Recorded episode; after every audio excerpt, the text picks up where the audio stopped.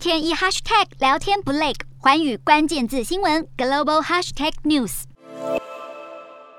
中国的新疆人权问题一直存在着争议。德国经济部长哈贝克就表示，有鉴于新疆人权的状况不断的恶化，因此德国政府将会驳回福斯汽车投资中国的担保申请，而这也是德国第一次以人权为由来拒绝为本国企业投资国外提供任何的担保。哈贝克认为，虽然中国是德国重要的贸易伙伴，不过两国处于体制之争，因此德国正努力减少对中国的依赖，并且强化自身竞争力及确保国家的安全利益。哈贝克还强调，在中国的投资将更优先考虑人权，因此政府不能担保德国企业在新疆的投资。